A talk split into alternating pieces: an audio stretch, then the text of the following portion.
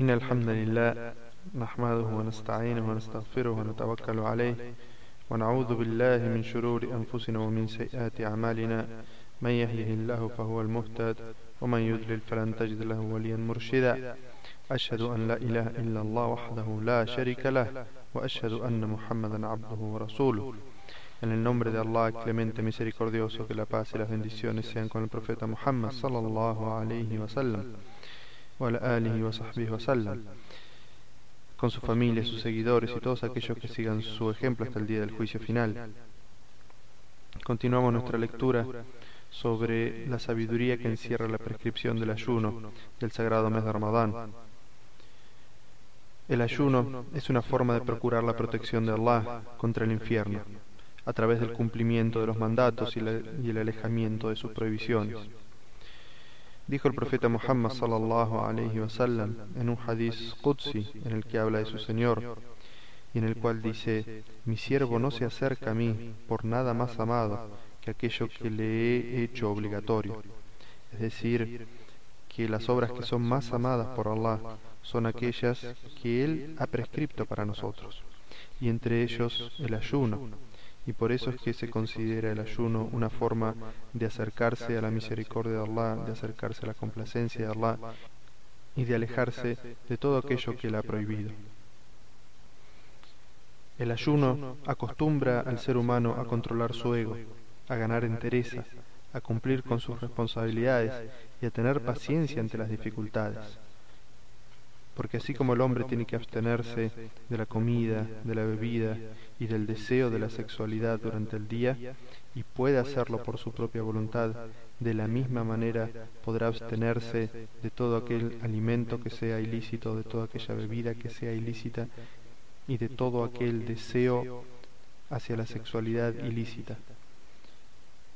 El ayuno hace también que el musulmán comparta el dolor que sienten sus hermanos necesitados. Esto lo lleva a ser más desprendido y caritativo para con los pobres y menesterosos, lográndose así el amor y la fraternidad.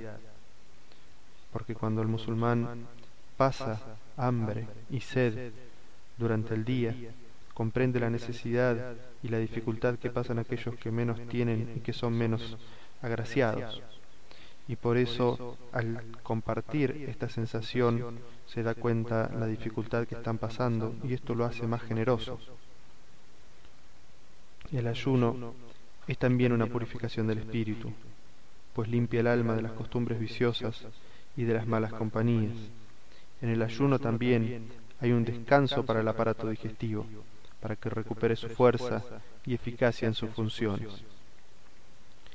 El ayuno del mes de Ramadán es uno de los pilares prácticos del Islam y fue prescripto por Allah en el segundo año de la Égira. El mes de Ramadán es el mejor de los meses.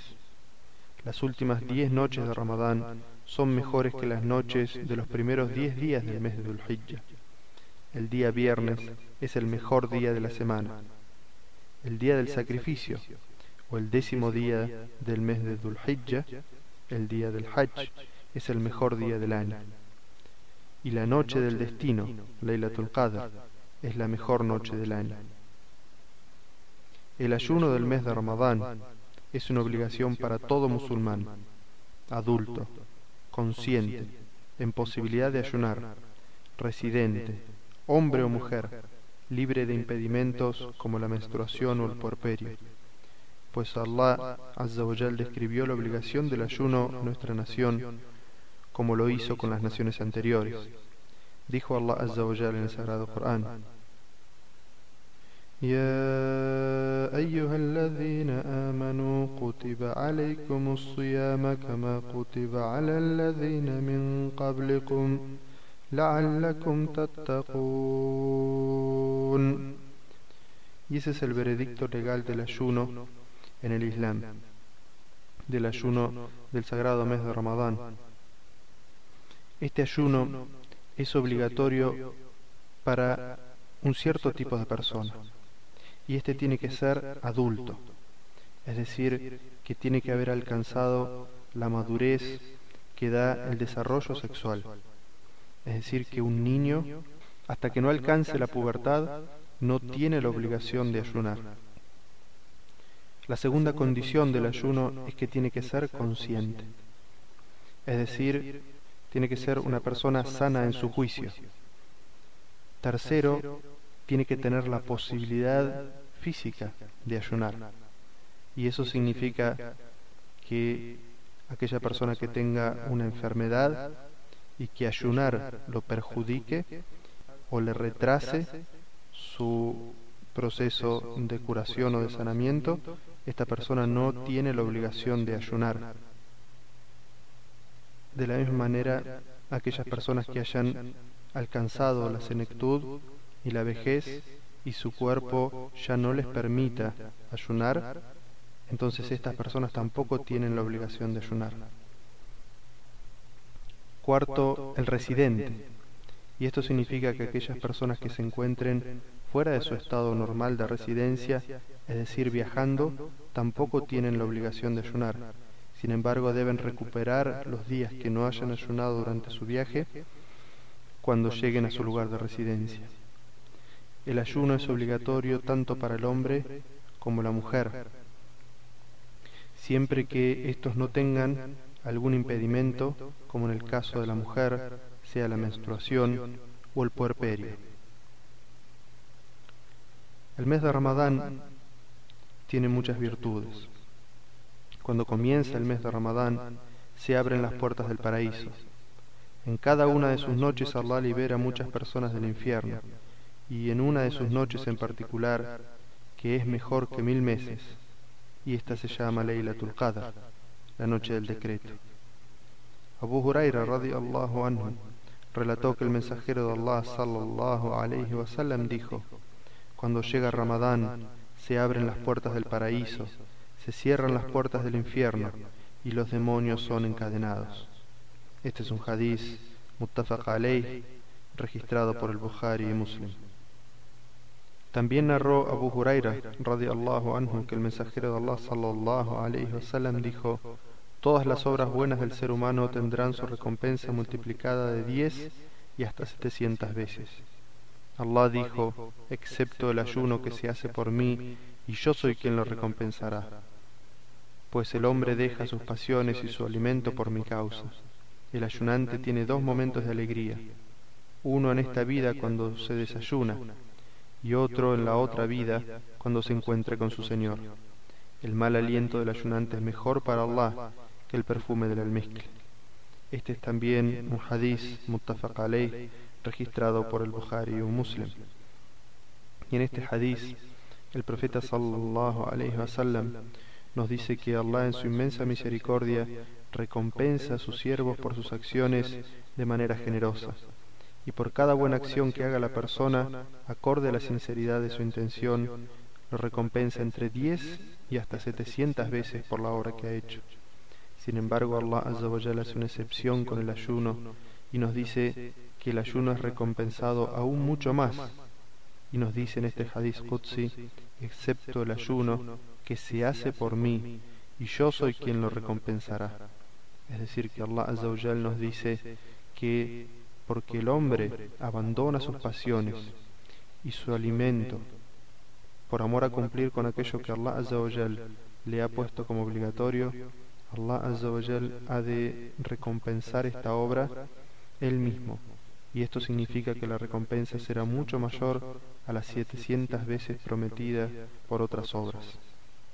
Y luego el profeta sallallahu alaihi wasallam nos dice que el ayunante tiene dos momentos de alegría.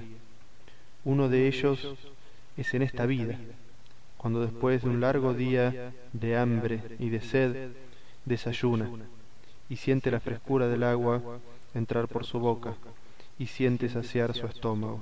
Ese es un primer momento de alegría. Y el segundo es cuando se encuentre con su Señor, es decir, cuando vea el resultado de aquellas obras, el resultado de esos ayunos, en los cuales Allah Azzawajal se los multiplicó generosamente y tendrá muchas hasanat, muchas recompensas a su favor en el más allá. Y ese será el segundo momento de alegría para el ayunante. Y luego el profeta sallallahu alayhi wasallam termina este hadith diciéndonos que el mal aliento del ayunante es más amado para Allah que lo que puede ser para una persona el perfume del almizcle. Abu Huraira radiallahu anhu nos narró que el mensajero de Allah sallallahu alayhi wasallam dijo a quien ayune el mes de Ramadán con fe y devoción se le perdonarán todos sus pecados cometidos. Este también es un hadiz muttafaq alayh narrado por Bukhari y Muslim.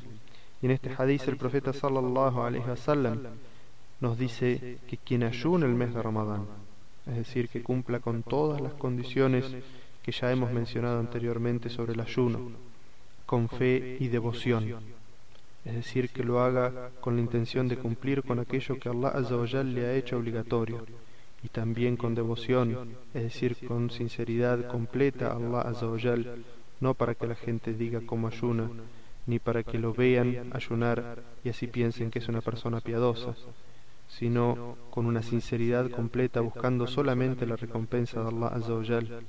Aquella persona que ayuna el Ramadán con fe y con devoción, Allah Azzawajal le ha prometido el perdón de todos sus pecados.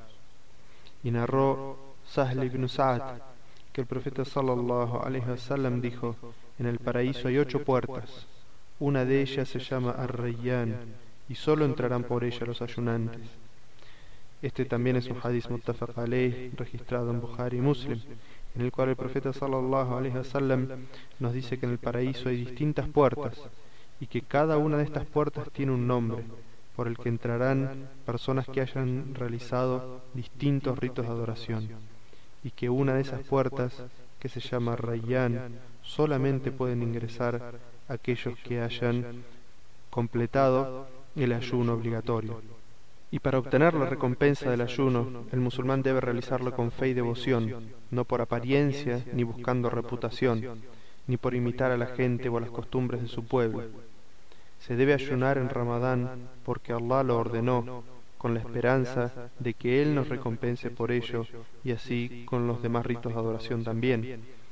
Y así tenemos un hadith del profeta sallallahu alaihi wasallam en el cual nos dijo: "Innamal amalu binniyat wa innamal likulli imrim ma nawa." Las obras dependen de su intención y el hombre obtendrá de recompensa acorde a la intención que haya tenido en el momento de realizar la obra.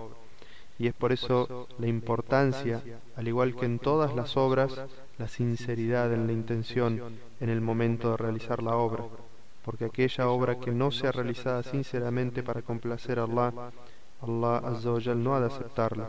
Como dijo en un hadith el profeta sallallahu alaihi wasallam, Allah es bueno y puro y solo acepta aquello que es bueno y puro, es decir, aquello que fue hecho sinceramente para complacerla. De la misma manera que Allah Azza dirá a aquellos que obraron buscando la complacencia de otros, en el día del juicio les va a decir, vayan y pídanle a aquellos por quien obraron que les recompensen por sus obras.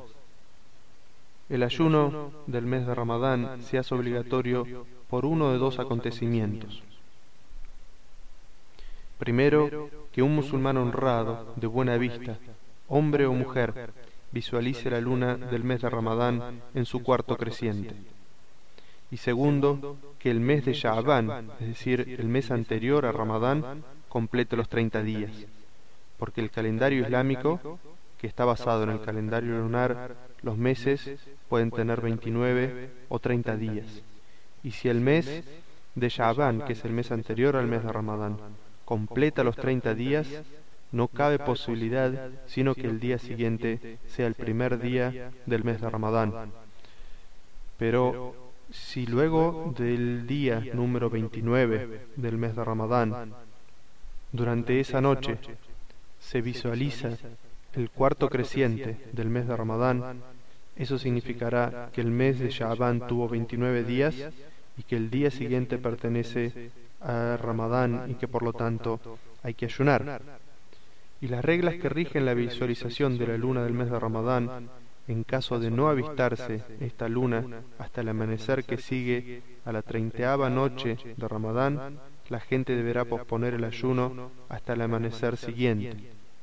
Así también se hará si no se puede avistar la luna por nubosidad o neblina. Porque el profeta sallallahu alaihi wasallam dijo en un hadith, ayunen cuando vean la luna y desayunen, es decir, hagan el festejo de la Eid cuando vean la aparición de la próxima luna. Pero si la noche en la cual debe visualizarse la luna del mes de Ramadán está nublada, entonces completen el mes de Sha'ban de 30 días. Si la gente ayuna 28 días durante Ramadán y luego visualiza la luna de Shawwal, es decir, el mes siguiente a Ramadán, deberá romper su ayuno al día siguiente y ayunar un día más después de la. Si llevan ayunado 30 días por el testimonio de una sola persona que afirmó avistar la luna Ramadán y aún no visualizan la luna de Shawwal, deberán seguir ayunando hasta divisar la luna correspondiente a Shawwal. Abu Huraira, radiallahu anhu, relató que el mensajero de Allah sallallahu alaihi wasallam dijo: Comenzad a ayunar cuando la visualicéis, es decir, la luna Ramadán, y finalizad el ayuno cuando lo visualicéis, es decir, la luna de Shawwal. Y si las nubosidades os impiden verla, dejen que Sha'ban complete 30 noches, es decir, para comenzar a ayunar el mes de Ramadán al día siguiente. Y este es un hadith muttafaq alayh registrado por Bukhari y Muslim. Pero si los habitantes de un lugar divisan la luna de Ramadán, están obligados a ayunar al día siguiente, debido a que la visualización de la luna en su cuarto creciente varía según la región o la zona geográfica. La obligación de comenzar a ayunar y de terminar el ayuno también variará de una región a otra. Sería sensato, además de ser válido, que los musulmanes de todos los continentes iniciasen el ayuno el mismo día, al visualizarse la luna de Ramadán, en una determinada región, puesto que sería un símbolo de unidad y de hermandad islámica. Pero hasta que esto se logre, todo musulmán debe comenzar a ayunar cuando los habitantes de su país lo hagan ya que el profeta sallallahu alaihi wasallam dijo en un hadiz, el ayuno comienza el día que la gente comienza a ayunar. Y el desayuno, es decir, la fiesta del desayuno, es cuando la gente festeja. Es decir, que no se debe diferenciarse de la zona en la que uno vive y iniciar el ayuno un día distinto por no haberse completado la visualización, porque el profeta sallallahu alaihi wasallam nos dijo que el ayuno tiene muchos beneficios y entre estos beneficios se encuentra la unidad de la sociedad. Y por eso es que nos, ordenó el profeta sallallahu alaihi wasallam que toda la sociedad comience a ayunar y que sea toda la sociedad también en su conjunto que desayune y festeje el día de la Eid.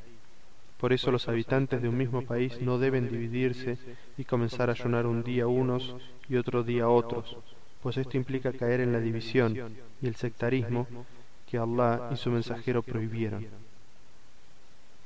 Es sunna que quien visualice la luna de Ramadán u otro mes diga un dua específico que nos enseñó el profeta sallallahu alaihi wasallam en un hadiz auténtico registrado por Ahmad y Tirmidhi.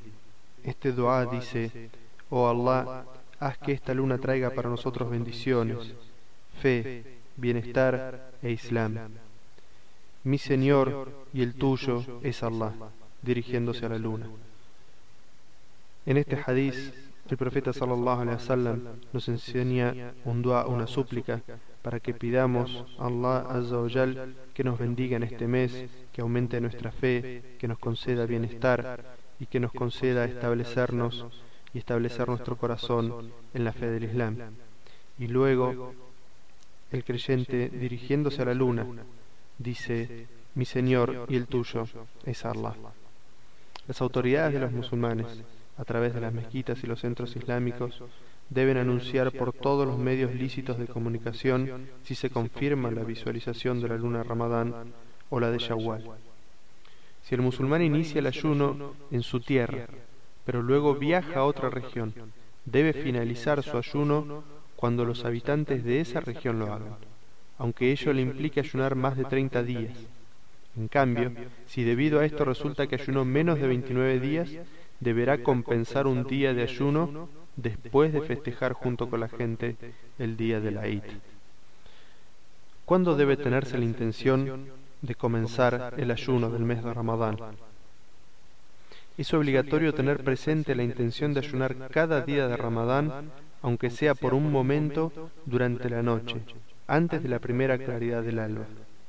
Para los ayunos voluntarios, en cambio, se puede poner la intención durante el mismo día de ayuno, si no se ha incurrido en ningún anulador del ayuno desde que amaneció. Es válido ayunar sin haber confirmado la intención durante la noche, solo en caso que no se haya sabido de la obligatoriedad de ayunar durante ese día. Por ejemplo, si se confirma el inicio del ayuno de Ramadán durante el mismo día, la persona iniciará su ayuno después de saber la noticia y no deberá compensar ese día aunque haya comido antes de saber del inicio del ayuno de Ramadán.